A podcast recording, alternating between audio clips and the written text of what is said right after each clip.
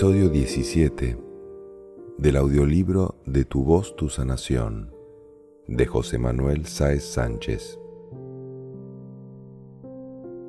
Taller número 6.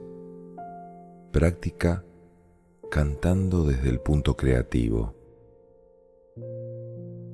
Manifestando lo que hay dentro es la clave para recuperar lo que uno es verdaderamente y permitir su expresión libre. Nos preparamos convenientemente enfocando el sentir en la respiración, agradeciendo cada inspiración y cada exhalación. Nos damos el tiempo suficiente para intensificar nuestra percepción de nuestra verdad interna, su materialidad palpable por dentro, con las manos del alma. Al igual que respiramos de manera consciente, iniciamos el canto circular durante un tiempo, hasta entrar en lo más íntimo y nuclear de nuestra sensación de estar presentes. Sin cambiar la conexión interna ni el canto, abriremos los ojos levemente, visualizando lo externo como si nuestra percepción interna se proyectase sobre todo lo que se ve externamente. Prestar atención a que el canto surge desde el punto medio de nuestra presencia, en especial cuando abrimos los ojos. Pasados unos instantes, volvemos a cerrar los ojos suavemente. Mientras estamos con los ojos cerrados, volvemos a intensificar la sensación interna de uno mismo, reconectando la voz si es que hubiésemos perdido algo de presencia. Nuevamente, desde la conexión completa con uno, volvemos a entreabrir los ojos. Esta vez partiremos de una sonrisa interna, evocada gracias a la felicidad de poder ser uno mismo en lo externo. Cuando veamos los objetos externos, a las personas que comparten el círculo, les sonreiremos interiormente con gran alegría de poder ser libre de mostrarnos al mundo tal cual nos amamos toda la visión externa se cargará de nuestra sonrisa. Podemos repetir este círculo tantas veces como lo deseemos. Veremos cómo va progresando nuestra presencia en lo externo y notamos más intensidad en lo externo. Una vez tengamos asimilada esta experiencia, podemos entregarnos al canto creativo dejarlo salir envueltos por la felicidad de mostrarnos con toda nuestra libertad en ser plenos en lo que somos, tanto dentro como fuera. No existe el juicio, ni externo ni interno. Felicidad de ser. Jugamos con el canto con ojos abiertos, mirándonos unos a otros desde lo interior. Si notamos desconexión en esta práctica, podemos volver dentro para reconectar y seguir con la voz. Continuar la práctica hasta que se llegue al silencio contemplativo.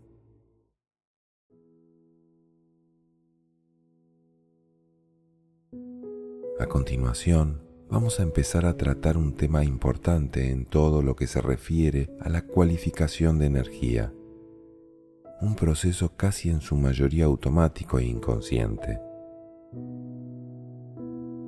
Hay un momento muy especial, a veces instantáneo, a veces infinitamente largo, pero que siempre existe un instante antes de que se produzca la voz o el acto. Se dice de infinito porque en muchos casos la voz no se produce y la necesidad de expresión se queda dentro en forma de sombra o bloqueo. En cualquier caso, ese momento siempre se da, ya que forma parte de la conciencia. Así que vamos a trabajar con ese instante antes de la emisión de la voz. Para ello, y de forma general, vamos a observar que siempre hay un instante entre antes de hacer algo y el momento en que ya se está haciendo. A ese instante le vamos a llamar punto medio. En este punto medio, en que se inicia la acción o movimiento, cuando ocurre el milagro de la vida, cuando se produce de lo inmanifestado a lo manifestado y realizado. Encontrar o identificar el punto central en el que lo no hecho toma la energía y se convierte en hecho y pasado es trascendental. La voz se carga de fuerza en ese momento. En ese instante se cualifica y determina la consecuencia que luego se manifiesta. Su fuerza, su cualidad y su conciencia son lo que da un resultado de un tipo u otro. Prestar atención a este instante puede cambiar nuestra vida por completo. Para localizar y ser conscientes de este momento alquímico en que construimos la realidad que nos creemos o creamos, podemos realizar muchas prácticas, todas ellas similares que deben partir de identificar, como en un microscopio a cámara lenta, cualquier movimiento que se produce en el movimiento interno ante cualquier acción que realizamos. Esta observación abarca todas las dimensiones del ser, y es necesario para realizarla de forma completa el habernos desprendido previamente de todas las creencias y condicionantes que hemos aprendido o aceptado. No podemos estar en una posición rígida manteniendo nuestra forma de pensar. De cualquier forma, nos iremos aproximando progresivamente a la receptividad completa sin filtros según practiquemos se insistirá en este proceso de diferentes formas a lo largo del libro. Si pudiéramos comprender cómo construimos una imagen continua de nuestra realidad a cada instante, entenderíamos realmente la importancia de prestar atención a lo que creamos en el instante presente. Si hemos ido realizando las prácticas que se exponen, en este momento ya seremos capaces de conectar nuestra alma y permitirle que se exprese libremente a través de nuestra voz, de forma que nos resulte muy sencillo y agradable la sensación de estar en paz con uno mismo. De esta forma es muy probable que cada vez que nos entregamos a la práctica, nuestra voz nos llenará de paz. También iremos comprobando que ese estado de paz se empieza a dar con más facilidad incluso antes de empezar a emitir voz. Práctica antes de la voz. Permanecemos durante un tiempo escuchando internamente con mucha atención a lo que ocurre en nuestro interior, mientras ponemos intención desde el alma. una práctica ya reconocida y conocida. Vamos a permanecer muy atentos generando la energía o el entorno en el que sentimos que la emisión de voz va a iniciarse y observamos cómo se moviliza nuestro interior antes de que se produzca la voz. Cuando estamos iniciando la acción desde una intención consciente, Realmente no ponemos mente en cómo sonará nuestra voz, ni en cómo tenemos que respirar. Realmente nuestro interior está enfocado en expresar y repercutir un estado interno y reflejarlo como de algo que ya existe internamente. Es en ese instante antes de la voz donde operamos y alquímicamente accedemos al banco de energía universal para dinamizar la acción y cargarla de poder. Posiblemente, si prestamos atención al sonido que se produce, como si se tratara de un proceso externo, nos sacará de la conexión. La escucha propia se puede usar y es interesante para autoconocerse y otras cuestiones, pero quizás cuando nos aproximamos al terreno de la sanación desde el alma, se ha de estar centrado en el momento alquímico en que cargamos la energía para la acción. En esta práctica no vamos a emitir sonido. Nos quedaremos un instante después del instante en que hacemos acopio de energía para realizar la acción. Se trata de observar cómo accedemos a ese banco de energía ilimitado. Podemos también realizar la práctica con la acción de mover una mano o caminar. Igualmente, nos quedamos observando ese proceso antes de la acción. Podemos fijarnos que en esos instantes actúan fenómenos no materiales si cabe, eléctricos, donde la presencia actúa, el pensamiento, el sistema nervioso. Todo ello tiene que ver con la antesala de lo que se manifiesta.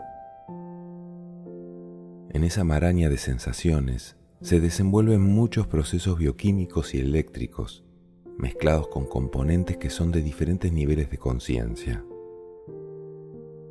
Observar estos movimientos es también una práctica interesante para conocer el funcionamiento de nuestra mente y de nuestro cuerpo, sobre todo si queremos abordar el tema de la sanación.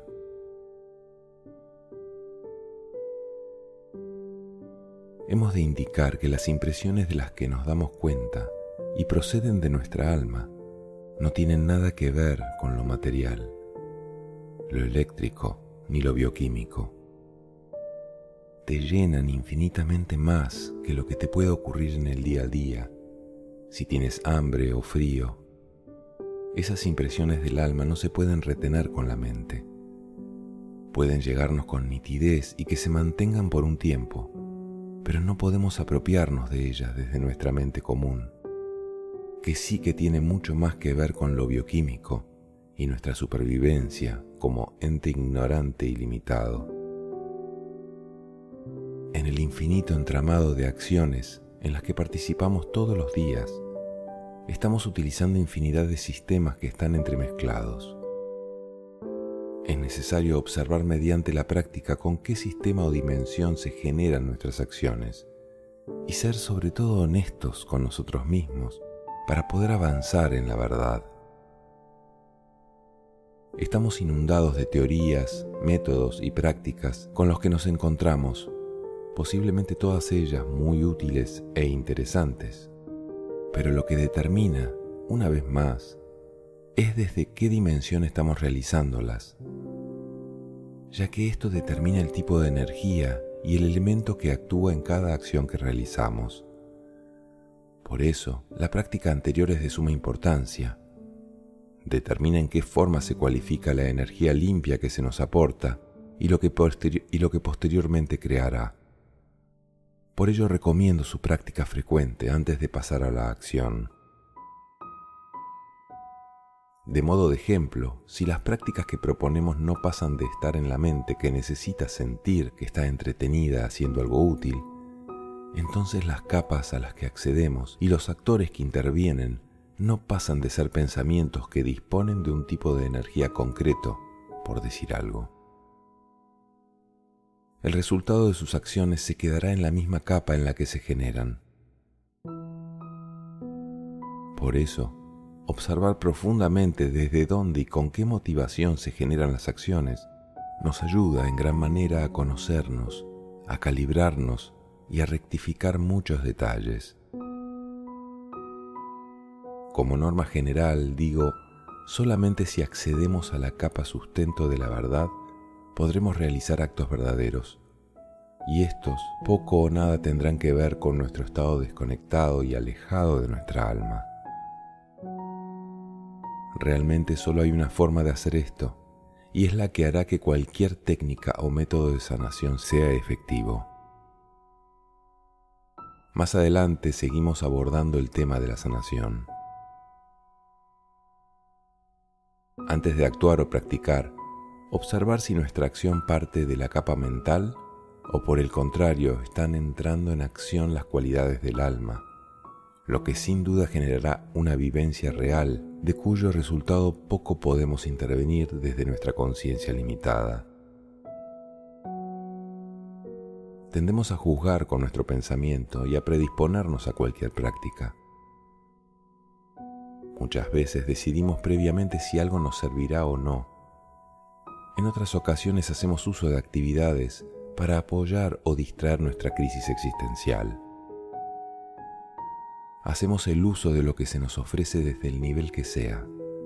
Hemos de aceptar al menos que somos responsables de la interpretación que hagamos de ello.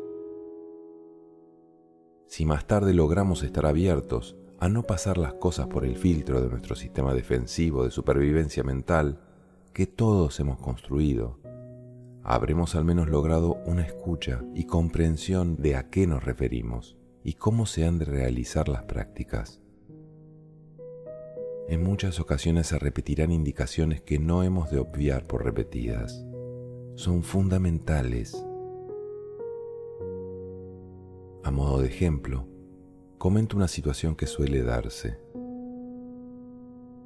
A veces un avance espiritual o de conocimiento de la verdad viene marcado y se puede manifestar como inseguridad e incluso depresión. Lógicamente esto nos produce rechazo ya que anteriormente nos sentíamos probablemente muy seguros de nosotros mismos y de que lo que hacíamos era lo mejor quizás realizábamos una práctica de desarrollo personal y habíamos logrado ser expertos en esa técnica, incluso haber estado enseñándola durante muchos años y de que haya sido súper útil a mucha gente nuestro trabajo. Podría ser hasta que nos sintiéramos muy cerca de la verdad. Pero de repente algo pasa y aparece la inseguridad en la práctica, en lo que se enseña, en el modo en que sentimos internamente. Un sudor frío puede en esa situación recorrernos por dentro y hacernos dudar de la validez de lo que hacíamos. Es posible que intentemos sustituir esa práctica por otra que encontremos y a veces puede funcionar. Otra posibilidad es que afrontemos esa depresión como que podría ser una reacción a estar dándonos cuenta de algo que antes no veíamos sobre la forma o desde dónde lo hacíamos.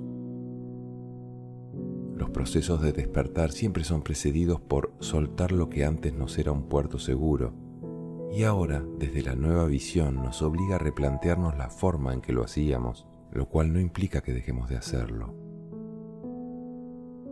La cuestión es que todo se replanteará y conectaremos con nuevas capas desde donde cambiaremos nuestra forma de actuar o simplemente nuestra implicación energética o la proyección mental que antes realizábamos en la acción. Cuando soltamos esas muletas que antes nos servían, nos volveremos a sentir seguros y nuestra actividad cambiará. Viviremos otra realidad diferente y conectaremos con energías nuevas. Hasta el próximo despertar. Quizás hasta el silencio o el no hacer. Podemos decididamente soltar cualquier muleta que aparezca en nuestra vida. Cada uno tiene su camino si queremos avanzar en este proceso de soltar lo que no es, podemos observar nuestra motivación anterior a nuestras acciones. Es sin duda el punto clave que si queremos afrontar con honestidad nos sacará de este lío muy pronto. En ese proceso no tienes excusa, no necesitas defenderte de ti, no puedes simular ni parecer, eres tú contigo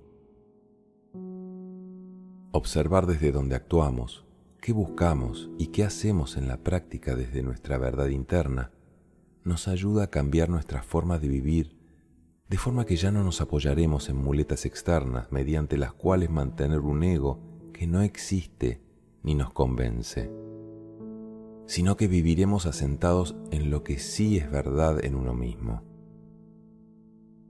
Ahora entre nosotros podemos confesarnos tranquilamente nuestro enorme estado de inseguridad e incertidumbre. ¿No es normal que estemos así en una vida donde no sabemos nada? Yo no tengo ningún problema en reconocer mi estado de ignorancia. Es absolutamente normal que si somos consecuentes con esto, entremos en un estado de despersonalización ego, a favor del conocimiento interno basado en no ser nada según la vida humana tal como la conocemos. Traducido a lo que entiende el alma, se trataría de abandonar un estado donde te olvidas del conocimiento de ser todo a favor de crearte un personaje limitado por lo físico, para recordar que somos la totalidad indefinida por medio de fronteras físicas, por lo que no necesitamos estudiar sobre una materia que en sí misma no existe ni lograremos comprender por ser de naturaleza mental. Cada persona encuentra su manera de conectar con la verdad interna a través de lo emocional o de la visión pero siempre será una puerta la que nos lleva a estar en la verdad que reside en uno mismo. La puerta que atravesamos en cualquier forma todos y que nos llevará a la verdad es la muerte, según el cuerpo. El proceso de muerte es un proceso complejo donde desaparecen muchas de las dimensiones presentes mientras vivimos. Así el cuerpo se descompone, desaparece la experiencia física, la desidentificación con el cuerpo, la disolución de la personalidad, la capa de pensamientos y un sinfín de composiciones irreales. Solamente las capas que no pertenecen a la experiencia en el cuerpo permanecen y reciben todo el aprendizaje experimentado en la vida humana. De igual modo, estos procesos de disolución de las capas materiales mentales pueden realizarse antes de la muerte. Puedes continuar toda la vida creyendo en defender tu ego para, en la muerte, realizar la disolución, o puedes disolver todas las creencias formadas en la infancia como verdades sólidas y experimentar la vida desde las capas que no se disuelven. Se trataría de disolver la gran mayoría de creencias sobre uno mismo y la vida, para vivir desde la conciencia de lo que es y permanece. Somos libres de vivir como deseemos, pero la verdad es inalterable y no se ve afectada según nuestro modo de vivir. Podemos estar toda la vida defendiendo de forma existencial nuestra creencia de lo que somos o aceptar la grandeza de lo que es por sí mismo.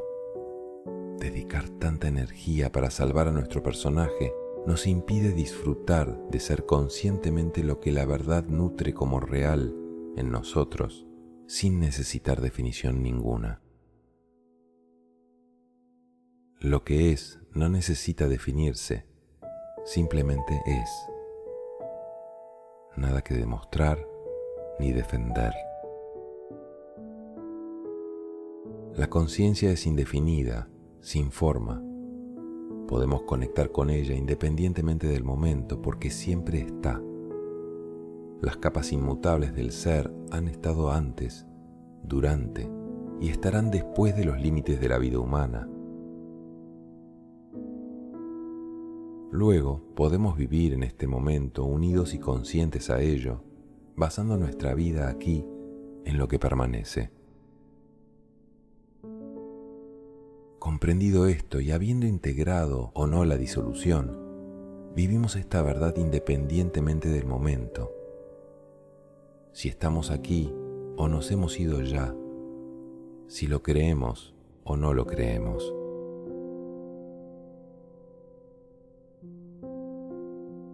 Práctica calibrar la voz con la intención.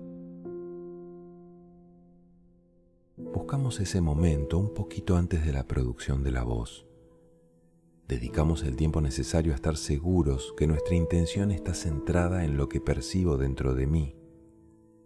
Tomamos aire y realizamos emisiones de voz conectada con lo que percibimos interiormente.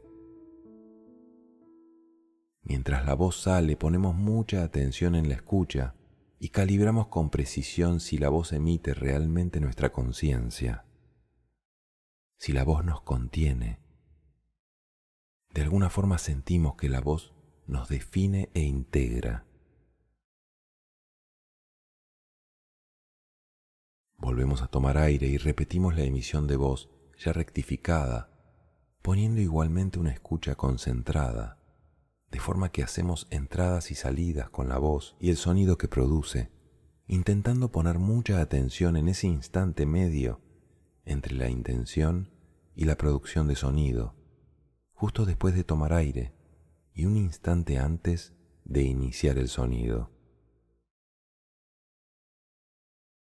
Se trata del momento mágico en que se produce la experiencia de la vida Disfruta de sentirte en ese momento en que la voz suena siendo tú. Visualizamos como un humo multicolor bailando al son de la voz, imaginando formas que responden a nuestro sonido, siendo un reflejo de nuestra intención. Podemos ser muy creativos con estas visualizaciones, ya que pueden mostrar el efecto de nuestra calibración hasta que notemos armonía y conexión completa con nuestra voz.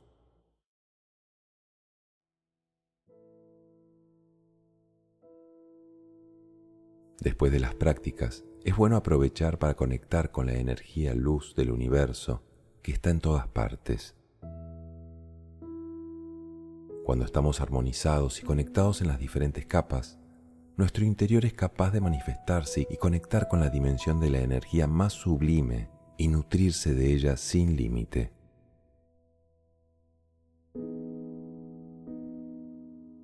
Lo único que nos separa de la energía es la creencia de que somos un cuerpo solamente. Somos un entramado de muchas dimensiones juntas. Podemos seguir centrados en creer que solo existe la dimensión del pensamiento o la de nuestro cuerpo, y eso será todo lo que podremos experimentar. Si prestamos atención a las dimensiones del alma, nos mostrará un universo paralelo, así como de cualquier otra dimensión de la que somos un conglomerado como seres humanos. Podemos realizar la práctica del huevo o cápsula para ir más allá de lo que creemos ser. Dentro de él está todo lo que alcanzamos y mantenemos como yo. De este modo, nos resulta sencillo imaginar una frontera que nos delimita.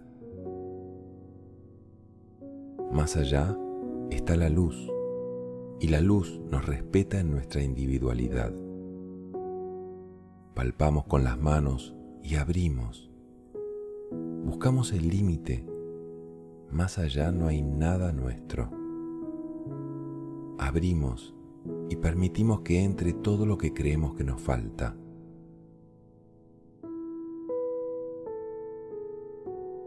De ese modo nos abrimos a permitir que la luz llegue, logrando reconocernos por dentro, de tal forma que ese amor seamos nosotros mismos y ya estaremos en casa.